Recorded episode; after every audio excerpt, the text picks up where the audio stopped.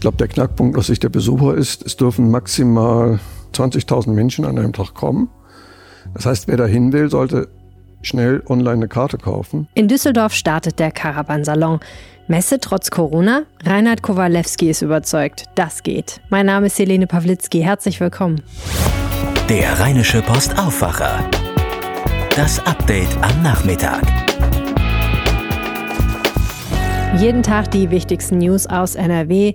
Die bekommt ihr hier und zuerst schauen wir mal nach Düsseldorf. Für viele Menschen ist es ja ein schöner Zeitvertreib, auf Messen zu gehen. Und jetzt kommt eben der Caravansalon wieder in die Stadt.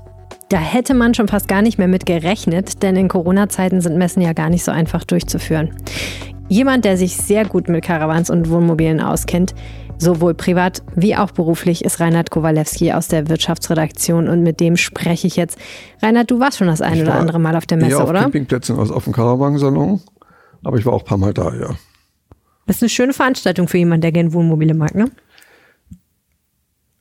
Ich finde es eine tolle Messe. Bin immer gern hingefahren, manchmal auch mit dem Fahrrad einfach aus Essen-Werden. Ähm, du kriegst einfach alles Zubehör, du kannst dir ganz viele Karren angucken. Ähm, es gibt unglaublich viele Menschen, die gucken sich gerne Wohnmobile von innen an. Ich war vor kurzer Zeit beim Geburtstag von einem Freund in Köln-Rodenkirchen, habe da auch übernachtet in meinem Wohnmobil. Und alle Gäste wollten mein kleines Wohnmobil anschauen. Sind alle auf die Straße gedackelt und haben gesagt, können wir mal gucken und wie ist denn das mit der Dusche und wie ist das mit dem Bett und äh, wie wird das umgeklappt und waren ganz begeistert, dass, Auto, dass das Auto 150 Stundenkilometer fahren kann und dass man drei Fahrer darauf laden kann. Also es ist an sich ein normales Auto, nur ausgebaut als Wohnmobil. Also eine große Faszination. Dementsprechend kann man damit rechnen, dass sich das auch wieder dieses Jahr viele Leute anschauen werden. Jetzt ist so eine Messe in Corona-Zeiten ja nicht selbstverständlich. Wie haben die Veranstalter das gemacht, dass sie das trotzdem veranstalten dürfen? Ja gut, sie haben ein sogenanntes Hygienekonzept gemacht. Ich glaube, der Knackpunkt aus Sicht der Besucher ist, es dürfen maximal 20.000 Menschen an einem Tag kommen. Das heißt, wer da hin will, sollte schnell online eine Karte kaufen. Nicht, dass es ausgebucht ist am Wochenende. Ich habe heute getestet, ob überhaupt Karten noch da sind. Also im Moment gibt es noch Karten und in Werktagen gibt es wahrscheinlich auch Karten. Ähm, ja gut, dann sind die üblichen Abstandsregeln und es wird immer alles schon sauber gemacht und ähm, gleichzeitig in ein Wohnmobil dürfen nur Familien oder Leute, die zusammen wohnen. Also im Prinzip das alles, was wir aus dem Alltag kennen, dass man irgendwie aufpasst, dass die Leute sich nicht gegenseitig anstecken. Wahrscheinlich ein paar längere Schlangen und Masken überall. Wohnmobile liegen ja in der Corona-Krise tierisch im Trend, ne? Naja, wir haben im März, April, Mai gab es ja praktisch überhaupt keinen Urlaub. Da haben unglaublich viele Leute Wohnmobile bestellt. Wir haben im Juli die höchsten Zulassungen gehabt wie noch nie, weil die Leute einfach sagen, ja gut, ich kann möglicherweise nicht nach Spanien. Wer weiß, wie es in Italien weitergeht. Flugreisen sind sowieso nicht so toll. Kommt mir doch ein Wohnmobil. Wollte ich doch schon seit Jahren, machen es eben dieses Jahr. Ähm, ich glaube, dass wenn die Pandemie vorbei ist, dass möglicherweise Wohnmobile auch sehr billig sein werden. Wenn die Leute nämlich die ganzen Karren wieder alle verkloppen. Das weiß man nicht, aber andererseits kann auch gut sein, dass sie auf den Geschmack kommen und sagen, jetzt behalten wir die Karre für die nächsten Jahre. Gibt es denn Trends auf der Messe selbst? Also Themen, die da besonders hochkochen? Also zwei Trends sind mir aufgefallen. Es gibt den Trend zu relativ kleinen Wohnmobilen.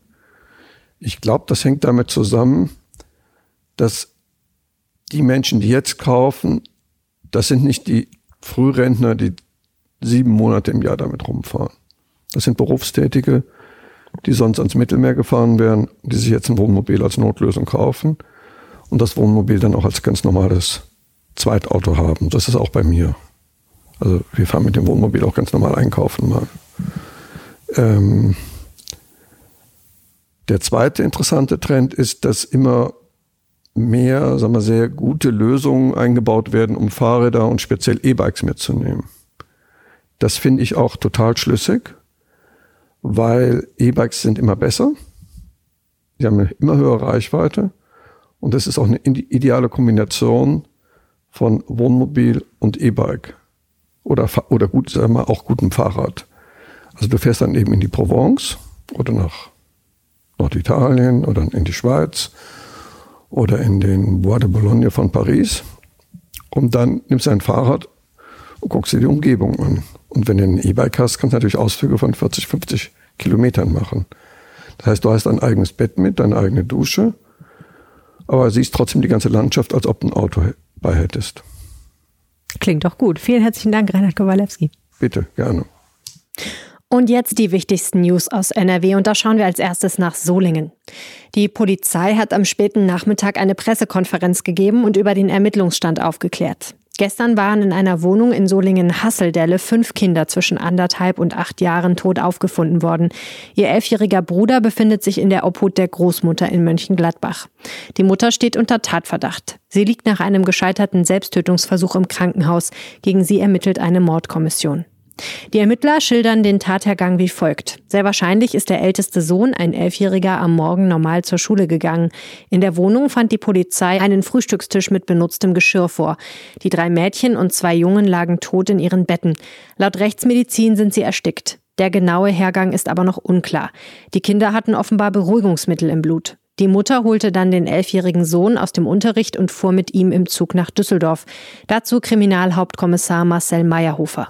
Während der Fahrt hat sie dann einen WhatsApp-Chat mit ihrer Mutter, also der Großmutter von Marcel, geführt. Darin hat sie mehrfach geschrieben, dass es ihr sehr schlecht geht und sie nicht mehr kann. Der Hintergrund dieser Situation ist die Trennung mit ihrem Ehemann. Die Großmutter hat dann mehrfach versucht zu erfragen, was jetzt aktuell los ist. Sie hat sich auf diese Fragen nicht eingelassen, sodass die Großmutter dann angekündigt hat, dass sie nun die Polizei informieren werde. Das hat die Mutter dann aufgenommen und hat geschrieben, schickt die Polizei in die Wohnung, die Kinder sind tot. Ihren noch lebenden Sohn schickte sie mit dem Zug nach Mönchengladbach zur Großmutter. Nach 20 Minuten am Düsseldorfer Hauptbahnhof sich die, warf sich die Frau vor eine S-Bahn. Sie ist laut Polizei nicht lebensgefährlich verletzt, aber auch noch nicht vernehmungsfähig. Ihr wird nun Mord in fünf Fällen vorgeworfen. Der Haftbefehl liegt zur Prüfung beim Gericht. In einer ausführlichen Pressekonferenz hat sich Ministerpräsident Armin Laschet von der CDU zu verschiedenen Themen geäußert. Er kündigte an, dass jede Schule in Nordrhein-Westfalen einem gebäudetechnischen Corona-Check unterzogen werden solle. Im Fokus stehe die Wirkung von Aerosolen in geschlossenen Klassenräumen.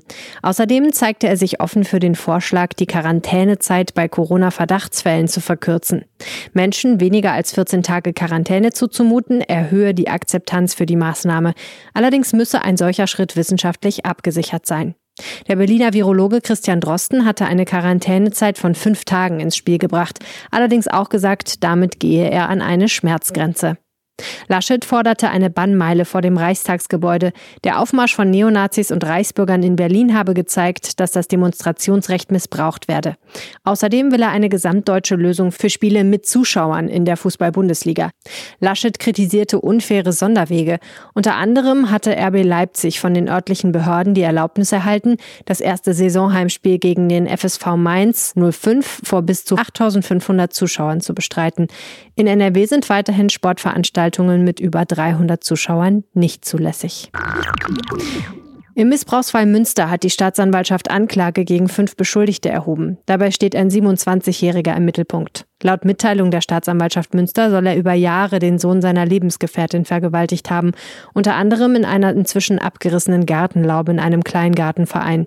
Der 27-Jährige ist IT-Fachmann. Seine Computer waren entsprechend verschlüsselt. Angeschuldigt ist auch seine Mutter. Sie soll ihm wissentlich die Gartenlaube als Tatort überlassen haben. Alle Angeschuldigten schweigen bislang. Über die Zulassung der Anklage muss jetzt das Landgericht Münster entscheiden. Nach Lüchte und Bergisch Gladbach ist Münster der dritte große Missbrauchsfall in Nordrhein-Westfalen in den vergangenen Jahren. Dem ehemaligen Nationalspieler Christoph Metzelder droht ein Gerichtsverfahren wegen Besitzes und Verbreitung von kinderpornografischen Inhalten. Fast 300 solcher Inhalte sollen sich auf seinem Mobiltelefon befunden haben. Vor einem Jahr, im September 2019, holten Beamte des Landeskriminalamtes Hamburg den früheren Fußballnationalspieler aus seinem Trainerlehrgang an der Sportschule Hennef. Er stand im Verdacht, kinderpornografische Inhalte verbreitet zu haben. Das teilte das LKA damals unter Nennung des Namens des Angeschuldigten mit. Anschließend durchsuchten Beamte des LKA Hamburg Metzelders Wohnung in Düsseldorf und stellten Datenträger sicher.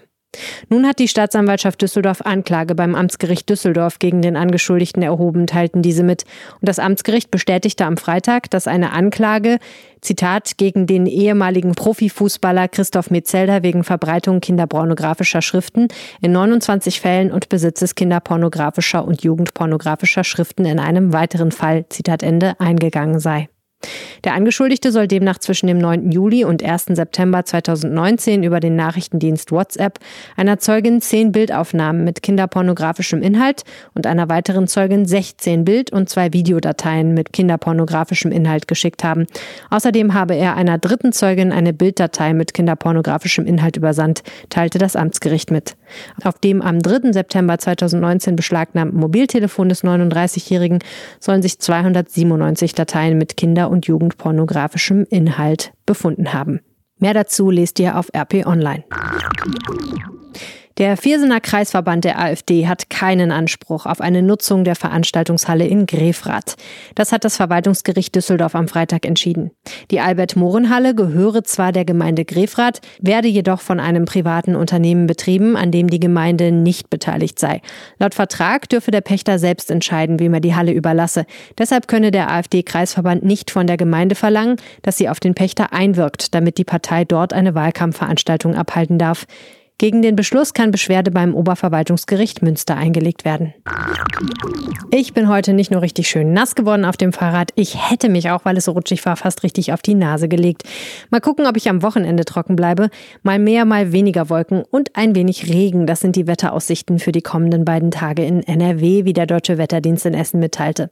Am Samstagvormittag sind vor allem im Südosten des Landes noch Regenschauer möglich.